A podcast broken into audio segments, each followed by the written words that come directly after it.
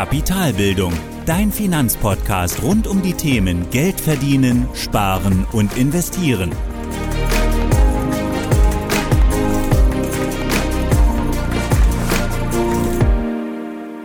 Hallo und willkommen zu einer weiteren Folge meines Podcasts. Ich bin Thorsten von Kapitalbildung und heute beschreiten wir die letzte Folge der Umsetzung.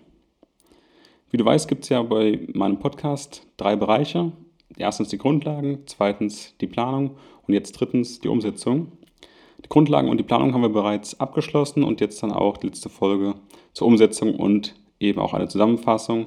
Und ich will hier in der Umsetzung eben alle Inhalte zusammenfassen. Denn bis hierhin in der Umsetzung sind es ohne die heutige Folge 24 Folgen, nämlich von Folge 75 bis Folge 98. Und allein das sind gut 7 Stunden 32 und 56 Sekunden, also im Schnitt gut 19 Minuten pro Folge. Klar wird es dann schwer, das Ganze irgendwie zusammenzufassen, auch in eine Folge. Trotzdem versuche ich es natürlich, gerade auch die Hauptaussagen ein Stück weit zu benennen aus den einzelnen Folgen, was eben auch wichtig ist in der Umsetzung. Und alles, was wir dann in dieser Folge besprechen, plus die Finanzgrundlagen und natürlich auch plus die Finanzplanung aus den vorigen Folgen, das sind dann im Prinzip oder das ist das Vorwissen für die Umsetzung. Nach der Umsetzung kommt dann die vierte Staffel für alle, die den Podcast bei Apple Podcast hören. Da kann man das Ganze ja in Staffeln einteilen. Das Ganze wird dann, oder die nächste Staffel wird dann mit der Folge 100 starten und das wird auch dann vorerst mal die letzte Folge sein, in der ich nochmal erklären werde, ähm, wie es jetzt weitergehen wird, warum es die letzte Folge ist und so weiter, wie es auch vielleicht auf Social Media weitergehen wird. Aber hier erstmal, wie gesagt, Staffel 1 sind die Grundlagen, Staffel 2 die Planung und jetzt eben dann Staffel 3 der Abschluss, das war die Umsetzung. Und genauso ist mein Blog ja auch sortiert. Also wenn du da eben entsprechend auf die Blogseite gehst, ist auf die Seite des Blogs auf meiner Website, kannst du das Ganze ja auch filtern nach diesen drei Bereichen, aber auch nach Verdienen, Sparen, Investieren oder auch Mindset, Bonus und Interviews. Und das ist eben dann im Prinzip, ja, die Idee war ja mit diesem Podcast von Anfang bis Ende eine Struktur zu geben, nicht die Themen wild durcheinander zu mixen, sondern wirklich die Grundlagen am Anfang zu klären, dann die Finanzplanung zu klären und dann im letzten Schritt auch über die Umsetzung zu sprechen. Und ja, genug zur Einführung. Lass uns also starten. Und zwar hier kurz zum Aufbau der heutigen Folge. Also, um die Inhalte aus den 24 Folgen zusammenzufassen, habe ich mir zuerst mal eine Übersicht verschafft durch den Blog, eben in alle Artikel reingeschaut, aber auch in die ähm, Podcasts entsprechend nochmal reingeschaut, reingehört teilweise. Und dort habe ich dann alle Folgen der Umsetzung nach den drei Bereichen durchsucht. Also verdienen, sparen, investieren. Das sind ja die drei Bereiche. Und beim Verdienen, oder beim Bereich Verdienen, gab es nur eine Folge. Das war Folge 80. Das war die Folge zu den drei Lebensbereichen Familie, Finanzen und Fitness. Da ging es auch ums Verdienen. Beim Sparen gab es zwei Folgen, die Folge 77 und 80, also wieder die drei Lebensbereiche und dann noch, wie gehst du mit den Strafzinsen deiner Bank um? Und investieren gab es insgesamt 19 Folgen. Das war also dann ganz klar der Fokus hier auf dem Investieren, praxisnah, wirklich versuchen, Dinge zu erklären beim Investieren. Und klar, hier doppeln sich natürlich auch ein paar Folgen, ähm, weil eben verschiedene Folgen auch zu zwei verschiedenen oder drei verschiedenen Bereichen passen. Und daneben gibt es ja noch die weiteren Aufteilungen, also die anderen Kategorien in meinem Blog, nämlich Mindset-Interviews und Bonusfolgen, also Bonusfolgen, die außerhalb des Rahmens sind. Bei Mindset gab es sechs Folgen, das waren ja die 78, 79, 80, 81, 86 und 98. Interviews gab es ein Interview, das war das Interview mit ähm, mit Florian, der eben meine Finanzplanung in Anspruch genommen hat. Da hat er ausführlich berichtet, wie das Ganze für ihn war, was er davon mitgenommen hat und mal den ja, vergangenen Zustand und den neuen Ist-Zustand dargestellt. Beim Bonus gab es fünf Folgen, die 75, 79, 80, 82 und 81. Und das sind im Prinzip ja, alle Folgen zugeteilt zu den Kategorien, die mein Blog so oder in die mein Blog so unterteilt ist. Und all diese Folgen, also die Nummern, die ich jetzt auch genannt habe, die findest du auch, wenn du auf die Show Notes gehst, dann im jeweiligen Blogbeitrag. Da habe ich einfach alle Folgen auch nochmal verlinkt ähm, auf, der, auf dem Blogbeitrag. Da kannst du ganz einfach dich durchklicken. Und diese Inhalte will ich jetzt entsprechend versuchen, ja, nicht zu strukturieren, aber zumindest zusammenzufassen auf die Kernaussagen, damit wir dann entsprechend auch darüber ein bisschen sprechen können. Und wie gesagt, im Blogbeitrag findest du auch nochmal die einzelnen Folgen. Und auf Apple Podcasts, Google Podcasts und Spotify findest du ja sowieso alle Folgen dazu. Also fangen wir an.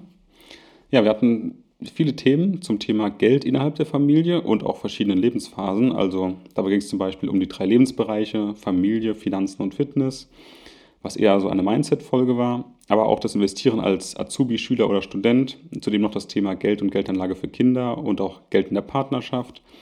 Und gerade im Bereich der Familie ist klar geworden, dass Geld eben auch ein wichtiges Thema ist und eben auch transparent gelebt werden muss. Und bei der Geldanlage gilt immer, sich entsprechend abzusprechen und auch die persönlichen Ziele abzugleichen. Dann gab es auch noch viele Folgen zu sehr praxisnahen Themen und hierzu gehört der Umgang mit dem Strafzins, was ein sehr aktuelles Thema war. Ähm, ein Thema, das jetzt aus meiner Sicht wieder ein Stück weit verschwindet, weil eben auch die Zentralbanken den Leitzins wieder erhöhen und dadurch eben auch die Strafzinsen wegfallen. Zumindest bei meiner Bank wird es jetzt ab 1.7. immer noch einen Strafzins geben, aber eben ab einer deutlich höheren Summe, ab einem höheren Betrag. Aber auch das jährliche Rebalancing war ein Thema, was auch, finde ich, sehr, sehr praxisnah ist. Aber auch die verschiedenen Ordertypen, sowas wie Stop-Loss, Limit, ähm, aber auch Trailing Stop-Loss. Also all diese Ordertypen, die es in der Praxis gibt, wenn ich jetzt eine Aktie oder irgendein Wertpapier an der Börse kaufe, die Ordertypen, aber auch die Auswahl eines passenden Depots, wie wähle ich es aus, nach welchen Kriterien, wie eröffne ich es und wie kann ich auch ein Depot umziehen. Aber auch ganz wichtige Folge aus meiner Sicht, ähm, die Kriterien zur Auswahl eines passenden ETFs, die vier Kriterien, die wir da besprochen haben. Also auch hier sehr, sehr praxisnah und, praktisch orientierte Folgen. Und es gab auch wieder Folgen, die so mehr oder weniger als Impuls dienen sollten, um mal eine Sichtweise zu bekommen, eine vielleicht andere Sichtweise. Sowas wie, warum Finanzwissen extrem wichtig ist. Und da haben wir ganz klar sind wir darauf eingegangen, warum Finanzwissen in drei Punkten besonders wichtig ist, worauf es ankommt, aber auch fünf typische Anlagefehler, ähm, die gemacht werden. Das Thema Aktienanalyse, gerade auch im Vergleich, ähm, technische Analyse im, im Vergleich zur Fundamentalanalyse, aber auch sowas wie keine Renditeziele zu haben, weil das eben definitiv nie funktioniert. Das waren so ganz grob die Themen, über die wir gesprochen haben. Und all das ja, waren Inhalte der dritten Staffel. Und hier kommen dann jetzt mal aus meiner Sicht die wichtigsten Aussagen, die du dir merken solltest. Und zwar, erste Aussage, ein breit gestreuter ETF reicht völlig aus. Das heißt, du brauchst also im Prinzip keine Einzelaktien, wenn es rein um die Altersvorsorge geht. Und das langfristige Investieren reicht ein breit gestreuter ETF völlig aus, selbst wenn du nachher 100.000 Euro investiert hast oder auch mehr. Klar, man kann auch dann entsprechend noch mehr ETFs ähm, dazu packen, das noch weiter diversifizieren, ergänzen, einen anderen Fokus setzen, gerade auch durch Einzelaktien. Aber im Prinzip rein zur Altersvorsorge, das langfristige, stinknormale, langweilige Buy and Hold reicht eben ein breit gestreuter ETF völlig aus und alles andere dazu ist eben optional und Bonus. Zweite Aussage, Finanzwissen bringt die höchste Rendite, ist glaube ich genau das gleiche ähm, wie auch zu sagen, Humankapital bringt die höchste Rendite, also eine Investition in dich selbst, in dein Wissen, in deine Fähigkeiten. Das, was du im Alltag so kannst und weißt, ist einfach unheimlich wichtig, weil du dadurch eben zum einen das Wissen umsetzen kannst. Das ist dann natürlich der ganz, ganz wichtige Schritt, das Wissen auch umzusetzen. Da ist es auch ein Stück weit natürlich die Hürde, die man gehen muss, wenn man sich das Wissen aneignet, ähm, dieses Wissen auch anzuwenden. Aber beim Humankapital oder jetzt speziell beim Finanzwissen geht es vor allem auch darum, die Grundlagen aufzusammeln. Also die Grundlagen wirklich zu verstehen, zu wissen, wie Börse funktioniert, was der Leitzins ist, die Mechanismen ähm, des Marktes, die Teilnehmer, ähm, all das drumherum zu verstehen, auch der, Unterschied, auch der Unterschied zwischen Wirtschaft und Börse, das für sich klar zu haben und zu wissen, warum die Börse ein Stück weit so reagiert, nicht immer im Detail, aber zumindest grundlegend zu wissen, wie sie funktioniert und dann auch zu verstehen, warum sie jetzt so reagiert, wie sie reagiert. Das ist extrem wichtig und aus meiner Sicht die Grundlage für die Planung, aber auch für die Umsetzung. Dritte Aussage, nutze deine Cashquote, um finanziell flexibel zu bleiben. Also das ist natürlich auch ein Stück weit eine sehr privilegierte Perspektive, aber es kann natürlich auch Sinn machen, nicht all das Geld, was du pro Monat sparen kannst, sofort zu investieren, sondern auch nebenbei sukzessive eine Cashquote aufzubauen, weil gerade in Krisenzeiten einfach wirklich die Chance da ist, zu günstigen Preisen zu kaufen. Und wenn du das durchziehen kannst, dann hast du einfach eine Chance, deine Rendite einfach zu maximieren. Und das ist aus meiner Sicht ganz, ganz wertvoll und gibt dir auch ein Stück weit Flexibilität nicht nur jetzt wie Liquiditätsreserve das bei deinem täglichen Leben macht, sondern auch beim Investieren mehr Flexibilität zu haben, auf Kursschwankungen zu reagieren. Also auch beispielsweise dann, wie gesagt, wenn die Kurse fallen, auch da vielleicht mal einen größeren Teil zu investieren und hier entsprechend die Schritte abzuwarten. Ähm, wenn die Kurse um 15% fallen, die erste Tranche, dann weitere 15% die nächste Tranche und dann nochmal bei 10% die nächste Tranche, dass man das so ein Stück weit timen kann, versucht zu timen. Natürlich funktionieren diese getimten Order nicht immer, auch bei mir nicht, aber zumindest diese Cash-Quote zu haben, um auch investieren zu können, wenn die Kurse fallen, weil das ist, glaube ich, aus meiner Sicht ähm, ein ganz, ganz großer Erfolgsfaktor, günstig einzukaufen. Ja, dann nächste Aussage, setze dir keine Renditeziele. Dann gab es eine ganze Folge dazu. Aus meiner Sicht extrem wichtig, eben sich auch nicht die falschen Ziele zu setzen, weil es einfach keinen Sinn macht, die Rendite als Ziel zu setzen, weil es einfach eine Größe ist, die du in keinster Weise beeinflussen kannst. Die Rendite am Markt wird von so vielen Faktoren bestimmt. Zum einen der Wirtschaft selbst, wie funktioniert die Wirtschaft gerade, ähm, aber auch die Politik ist dort beteiligt, aber natürlich auch die Marktteilnehmer selbst, die gewisse Erwartungen, Befürchtungen oder auch den Optimismus an den Tag legen, die die Kurse steigen oder fallen lassen. Und das ist einfach Quatsch zu sagen, ich möchte gerne im nächsten Jahr 7% Rendite erzielen, weil es einfach eine Größe ist, die du definitiv nicht beeinflussen kannst. Und deswegen macht es viel mehr Sinn, sich bei den Faktoren Ziele zu setzen, die du auch selbst beeinflussen kannst. Also nächstes Jahr möchte ich gerne x 1000 Euro sparen. Nächstes Jahr möchte ich gerne eine Gehaltserhöhung von 100 Euro pro Monat. Solche Dinge sind interessant. Solche Dinge kannst du wirklich selbst beeinflussen. Und da macht es Sinn, sich auch Ziele zu setzen, aber eben nicht bei der Rendite. Auch ein wichtiger Punkt, lege frühzeitig Geld an. Also auch das Thema hatten wir auch darüber gesprochen, Schüler, Azubis, Studenten, aber auch beim, bei einem Kind, frühzeitig einfach das zu nutzen, diese, dieser lange Anlagehorizont auch einfach diesen zu nutzen, volles Risiko zu gehen, weil eben ganz, ganz viel Zeit da ist, um Krisen auszusitzen und da eben sein Geld frühzeitig anzulegen. Und das gilt auch für einen selbst. Je früher, desto besser. Am besten hätte man sein Geld vorgestern angelegt, immer. Aber ähm, das eben auch entsprechend für seine Kinder, zu berücksichtigen und wenn du eben noch jung bist, Schüler, Student, Azubi, dann auch wirklich die Zeit zu nutzen, auch jetzt schon zumindest kleine Summen anzulegen, weil die Zeit eben ein ganz, ganz großer Faktor ist beim Geld investieren.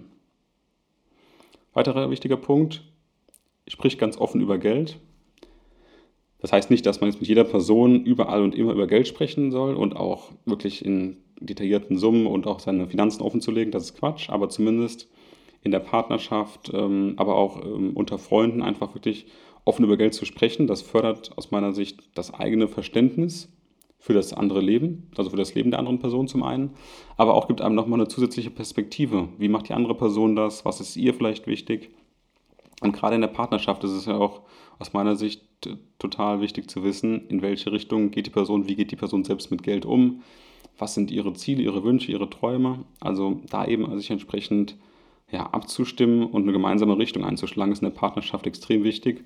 Und in der Freundschaft einfach gibt einem das einen guten Austausch, sich auch gegenseitig ja, über Geld zu unterhalten, sich zu informieren, wie man es selbst macht, wie die andere Person es macht.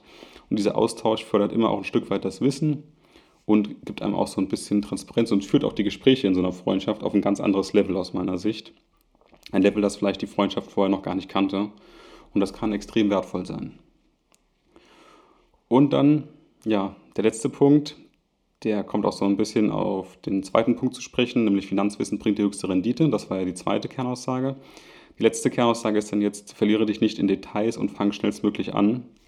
Also ganz wichtig, Finanzwissen zu haben, aber da eben sich nicht in den Details zu verlieren, sondern wirklich die Grundlagen zu fassen, zu verstehen, die wichtigsten Entscheidungen zu treffen, aber auch einfach schnell zu treffen und auch faktenbasiert zu treffen und dann eben auch wirklich zu starten und nicht zu lange zu zögern, nicht zu lange in den Details rumzuwühlen, nicht zu lange eine Bank aussuchen, nicht zu lange einen ETF auswählen, weil der Markt einfach bei den ETFs, bei den Banken so homogen ist, dass die Details aus meiner Sicht gar nicht mehr so entscheidend sind, sondern entscheidend ist die Zeit im Markt.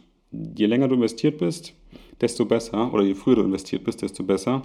Und da macht es eben keinen Sinn, nochmal irgendwie einen ETF zu finden, ähm, dessen ja, Gesamtkostenquote bei 0,01% noch günstiger ist. Also das ist einfach etwas, was nicht wichtig ist, was nicht kriegsentscheidend ist, sondern wichtig ist wirklich anzufangen, die Grundlagen, dass die sitzen dass die Finanzplanung ordentlich ist, dass du ordentliche Ziele hast, dass du weißt, wohin du möchtest und mit welchen Produkten du das möchtest und dann aber auch Entscheidungen zu treffen. Also ich wähle die Bank, ich wähle den ETF und dann lege ich los.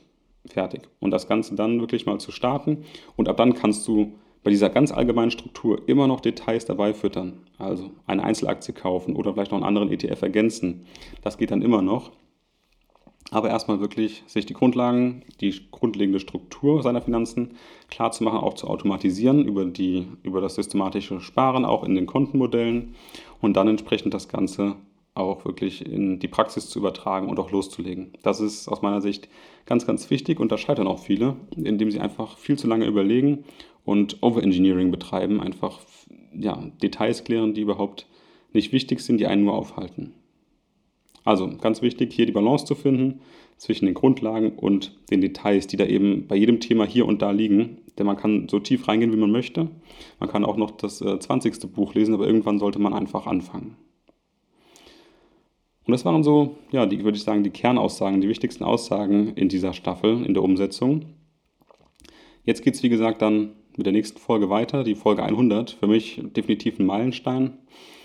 Da geht es dann nochmal darum, wie es weitergehen wird ähm, und was du so zu erwarten hast in Zukunft von mir und Kapitalbildung. Aber erstmal vielen Dank fürs Zuhören heute und bis zur nächsten Folge. Das war die heutige Podcast-Folge von Kapitalbildung. Alle wichtigen Links und Infos findest du in den Show Notes. Hast du Lust auf noch mehr hilfreiches Finanzwissen? Dann folge Kapitalbildung auf Facebook und Instagram oder besuche die Website www.kapitalbildung.org.